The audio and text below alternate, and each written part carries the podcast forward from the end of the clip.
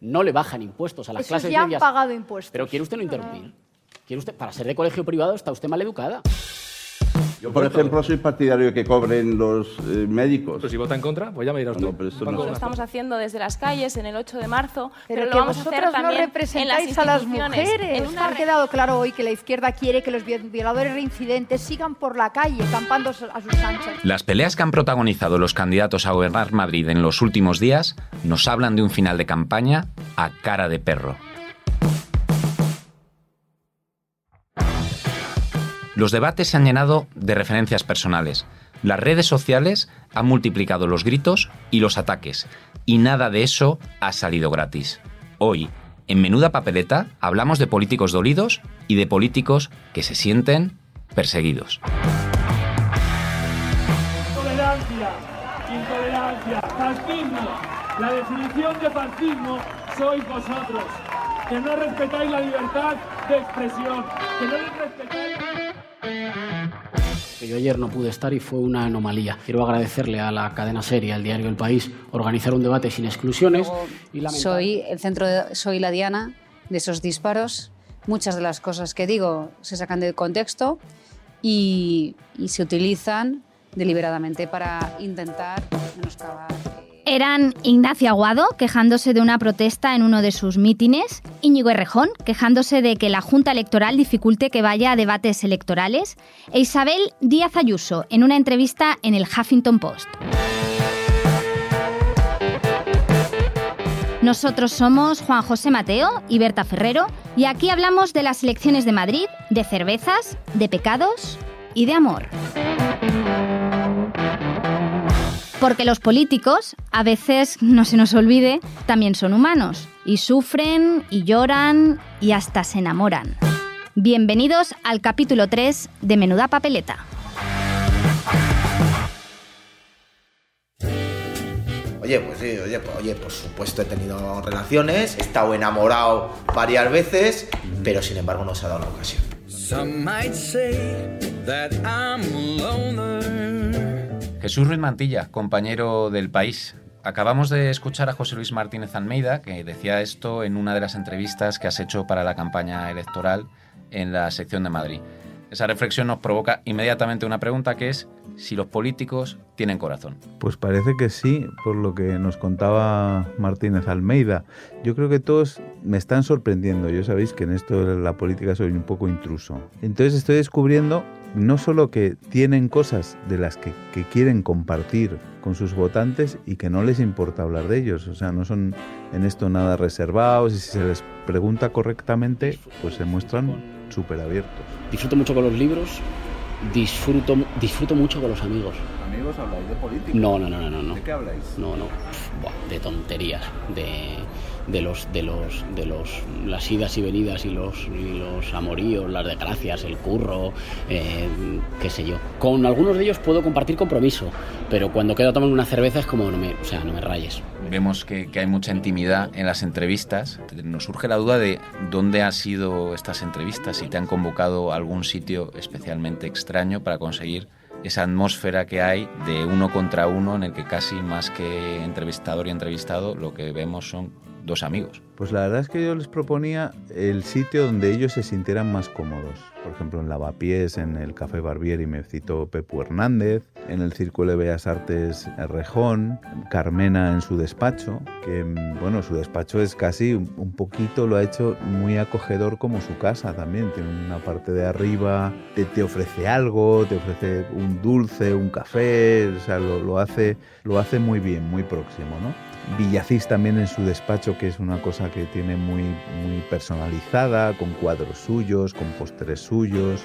Ignacio Aguado me, me citó en un sitio súper cool, súper moderno, que es la- el ático de este nuevo hotel de la Plaza de España, que es súper lujoso y modernísimo y se ve todo Madrid como diciendo el discurso era esto es lo que yo quiero gobernar eh, a partir del domingo 26, ¿no? O sea, la política, eh, todos sabemos ya que es una profesión desprestigiada y el CIRS eh, recoge que los españoles consideran a los políticos uno de los problemas principales de España. hemos visto que ellos no sufren en silencio, sino en compañía. Vamos a escuchar lo que dice Ignacio Aguado de Ciudadanos sobre las críticas que ha recibido Ángel Garrido por abandonar el PP. Yo he visto cómo en el PP han atacado con más dureza a Ángel Garrido que a muchos de los corruptos que han estado en sus filas durante años. Parece que se castiga más que haya personas que decidan libremente abandonar el barco porque ven que se está hundiendo que la corrupción que han padecido en el PP que, que les ha hecho mucho daño desde mi punto de vista.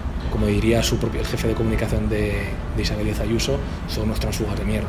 Esto no es un, un equipo de fútbol en el que no tengas que estar ahí de por vida. ¿no? Un partido político y si no te convence te vas. Y quería plantearte la siguiente duda, si es que crees que Aguado nos está diciendo que el fútbol es mucho, pero mucho más importante que la política. Eso pensé yo. Y luego me hice yo la pregunta, es decir, yo mmm, cambiaría mi voto antes que, que cambiar de equipo y, me respondí inmediatamente, eh, cambiaría mi voto antes de cambiar de equipo. No sé si es más importante, pero, pero hay, ahí hay una, una, una última frontera de lealtad que nos queda en este país, es la de un, un equipo de fútbol. Sácanos de la duda, ¿cuál es tu equipo? El Racing de Santander.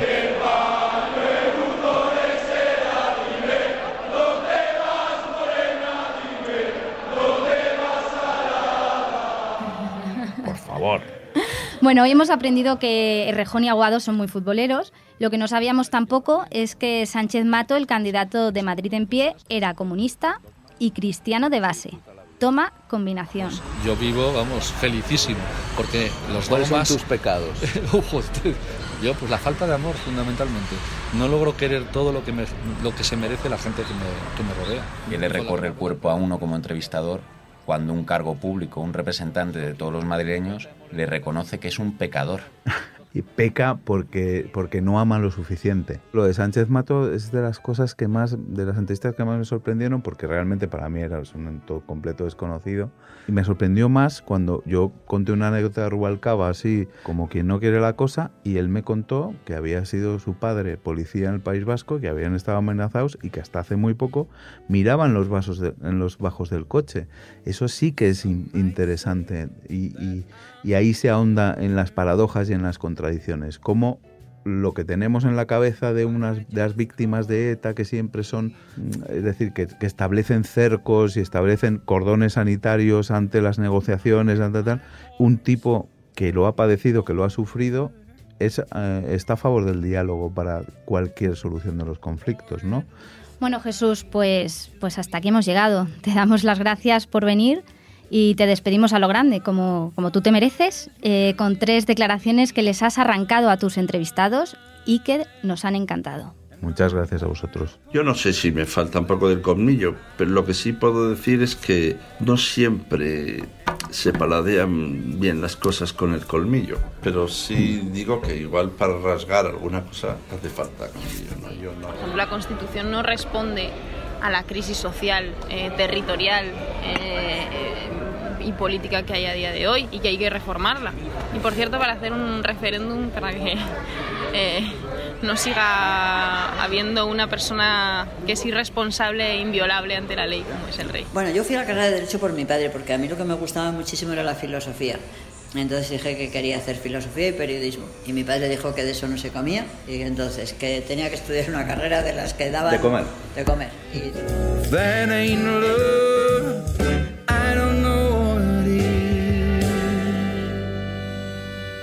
Eran Ángel Gabilondo, Isabel Serra y Manola Carmena. Jesús les tenía que entrevistar porque son eh, aspirantes claros a gobernar la comunidad o el ayuntamiento. No ese es el caso de los siguientes candidatos. Ellos también se presentan a las elecciones, pero nadie les ha entrevistado. Por ahora, ¿no? Efectivamente, es probable que después de lo que vamos a escuchar, les llevan las peticiones de entrevista. Decir a Faimino y Cansado antes de empezar sus actuaciones, gracias por estar aquí, porque mientras estáis aquí no estáis delinquiendo. Bien, pues esto es lo mismo que dicen en los actos del Partido Popular, un partido que no se ha presentado a las elecciones nunca de manera limpia. Los de Vox en sus actos dicen, mientras estáis aquí no estáis sacando las pistolas, y los de Ciudadanos dicen, mientras estáis aquí no estáis apoyando gobiernos de los que delinquen y los que sacan las pistolas. Mónica García, diputada de Podemos en la pasada legislatura, y ahora está en la lista de Más Madrid. Habló en un mitin al que acudieron más de 5.000 personas y se montó una buena. Fortaleza, Villaverde, Arganzuela, Madrid que las mujeres pintamos de violeta esa palma. Necesitamos más Madrid para Madre mía, ya veo que en Más Madrid siguen haciendo canciones que luego triunfan en YouTube. Aunque hay que decir que no son para nada el único partido que domina las redes sociales y que las está aprovechando para hacer campaña.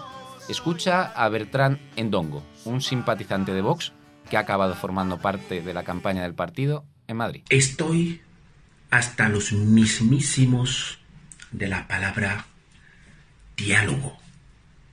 Esta palabra que estamos usando de una manera cobarde para no tomar decisiones claras, decisiones que pueden sentar mal, pero que hay que tomar. Cuando no queremos tomar esas decisiones decimos diálogo. Preciosísimo. Al final va a ser verdad que la campaña ha sido dura y ha estado llena de momentos tensos. Bueno, pues si necesitas alguna prueba más de eso, escucha lo que han dicho sobre Manuela Carmena, Cayetana Álvarez de Toledo, del PP, y Sofía Miranda, de Ciudadanos. Carmena es, como digo, imposición e impostura, decir lo contrario de libertad y verdad. En Madrid está creciendo una política, una forma de ser política como ñoña, pueril, o en este caso debería decir como senil, acabaremos descubriendo que a Carmena las magdalenas las compra en un supermercado. Es impostura absoluta. Esta entrañable abuelita es la misma que defendía vía un manifiesto público que había que negociar con ETA aunque matara. En ese mismo momento, en esta ciudad impera la ley del ocupa bajo el visto bueno de Manuela Carmena. Bajo el visto bueno de Manuela Carmena. No se puede consentir. Basta ya. Hay que echar a los ocupas decibeles de nuestras ciudades, de nuestras calles y de nuestros edificios. Impresionante. Escuchándoles hablar parece difícil creer que haya alguien que vaya a votar a Carmena. Pues aunque no te lo creas, Carmena es la que va primera en todas las encuestas. Y como hablamos de encuestas, nos toca llamar a Kiko Llaneras, el especialista en análisis demoscópico del país. Hola, Juanjo. Hola Kiko, llega ese momento de la semana en el que te llamamos de menuda papeleta, ya lo sabes, todo lo que digas quedará grabado. Muy bien. Kiko, llegamos al sprint final de la campaña, ha habido ya muchos sondeos y por eso puedes contestar a una pregunta que nos llevamos haciendo desde el principio. ¿Tú crees que acertó Pablo Casado al elegir a Isabel Díaz Ayuso como candidata? Lo difícil de la pregunta es que no sabemos qué cuáles son las alternativas, ¿no? O sea, yo creo que tiene un pro y un contra, ¿no? O sea, por un lado, yo creo que esta estrategia de dar mucho que hablar cuando tienes un candidato que no lo conoce nadie, a veces funciona. ¿vale? Es decir, situaciones que nos pueden parecer desde fuera inconvenientes para un candidato, ¿no? Es decir, determinado salir en la tele, que se rían de cierta gente, a veces funciona. ¿Qué pasa? Que yo creo que en este caso la cosa ha ido demasiado lejos. Creo que ha sido quizás demasiado, demasiado intrépida en algunas declaraciones y puede haber sido contra, contraproducente. Entonces, mm, mi apuesta sería que no, pero la respuesta definitiva la tendremos el domingo. Otra de las grandes sorpresas de los últimos meses en Madrid fue que Rejón se lanzara en solitario con el proyecto de Más Madrid. Eh, ¿Tú crees que eso ha servido para movilizar a nuevos electores de izquierdas o son los mismos de antes divididos entre más opciones? Mm, son más bien los mismos. Es verdad que la Comunidad de Madrid te puede haber, bueno, te puede haber servido para maximizar un poco el peso de la izquierda, pero mm, en general yo creo que dividir eh, generalmente resta más que suma. Es verdad que en el caso de la Comunidad de Madrid parece que el equilibrio va a, un- a una situación un poco de competición virtuosa, ¿no? porque tenemos a las tres marcas de, la izquierda de la Comunidad de Madrid claramente por, el- por encima de la barrera electoral. Ah, ninguno va a perder escaños en la conversión de votos a escaños porque superan la barrera y porque Madrid es un distrito único. Entonces, parece que en Madrid sean las, las circunstancias para que, bueno, ofreces muchos partidos diferentes, parecidos pero diferentes a tus votantes. Entonces es más fácil que todos encuentren el, el- el suyo favorito y eso maximiza la- las opciones de la izquierda. Pero no espero milagros. O sea, no creo que, que- tener tres partidos en lugar de dos pues, pues, pues, te, te- te gane, te, te permita ganar eh, cientos de miles de votos. Entonces, bueno, creo que han salvado el, el- el drama que, que ocurre otras veces de, de dividir la marca. La última, Kiko, que como sabes, ya es casi una tradición, es la pregunta trampa. Tú que eres el que conoce al dedillo la ley electoral, ¿nos puedes explicar por qué hay políticos del PSOE o de Más Madrid que están diciendo que sería bueno que se retirara la candidatura de Madrid en pie municipalista, que es la que encabeza Carlos Sánchez Mato? Lo previsible, salvo sorpresa de última hora, es que bueno, esos votos eh, no acaben convertidos en ningún escaño. Si en lugar de esos votos ir, eh, fueran a otro partido de izquierdas, pues podrían contribuir a que Más Madrid o, el PSOE o quien sea tuviese un escaño más, algún escaño más. Entonces, desde una lógica, digamos, de bloques, eh, pues el Consejo pues, pues tiene cierto sentido. ¿Qué pasa? Que la gente que esté eligiendo eh, votar por, por Izquierda Unida, pues quizás no está pensando tanto en, en- en- en- en la gobernabilidad, sino que lo que quiere es expresar una preferencia por esa marca y no por las otras. Quiere mandar un mensaje a la izquierda, que son motivos legítimos para el voto también. Pues muchas gracias, Kiko, por habernos atendido una semana más a Menuda Papeleta y te volvemos a llamar la semana que viene. Con el postmortem. Muy bien, chao.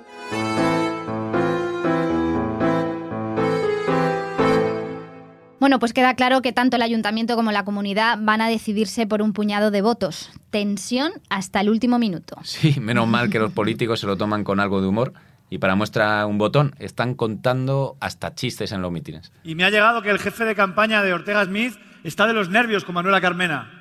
Y que el jefe de campaña de Ignacio Aguado está de los nervios con Íñigo Errejón. Y que el jefe de campaña de Isabel Díaz Ayuso está de los nervios con Isabel Díaz Ayuso.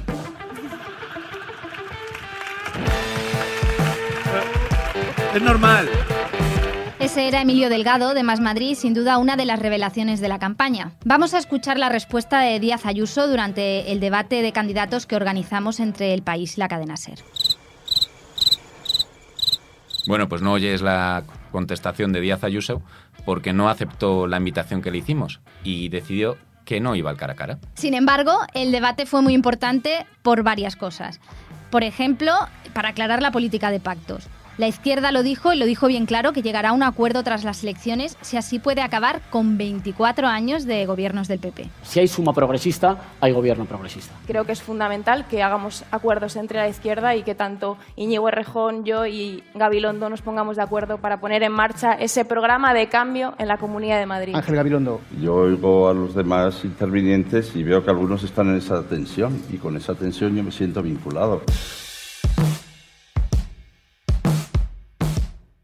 Debate también nos sirvió para escuchar que Ignacio Aguado, de Ciudadanos, no quiere aclarar ni quiere decir si contará con Vox en un hipotético gobierno. Ignacio Aguado pactaría con Vox y en caso de que usted pueda formar gobierno les va a ofrecer a todas las fuerzas que le apoyen una posición en su gobierno. Pues mira, hasta el 26 de mayo mi objetivo es construir un gran centro liberal en la Comunidad de Madrid, que pueda ser alternativa a 24 años de gobierno liderado por el Partido Popular. Porque yo estoy convencido que en la Comunidad de Madrid somos mayoría los que creemos en la libertad. Somos mayoría los que somos moderados. Y también pero los pero que somos ofrecerá entrar en su posible gobierno a, toda la- a todas las formaciones que le apoyaran. Veremos a ver qué pasa el 26 de mayo. Bien, pues nosotros nos comprometemos a seguir preguntándole a Ciudadanos para aclarar si pactará con Vox. Y si alguien tiene dudas sobre los pactos postelectorales o sobre las encuestas o cualquier cosa relacionada con las elecciones, recordamos que en Menuda Papeleta tenemos abierto un consultorio. Efectivamente, para plantear cualquier pregunta solo hace falta enviar un audio de WhatsApp al 660-590089. Repetimos, 660-590089. Y no ha llegado ninguna pregunta de- desde el último capítulo. Mira, los que han llegado eran directamente irreproducibles.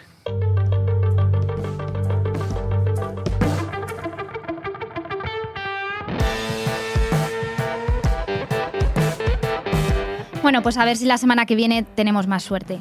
Pronto nos volvemos a escuchar en el cuarto capítulo de Menuda Papeleta.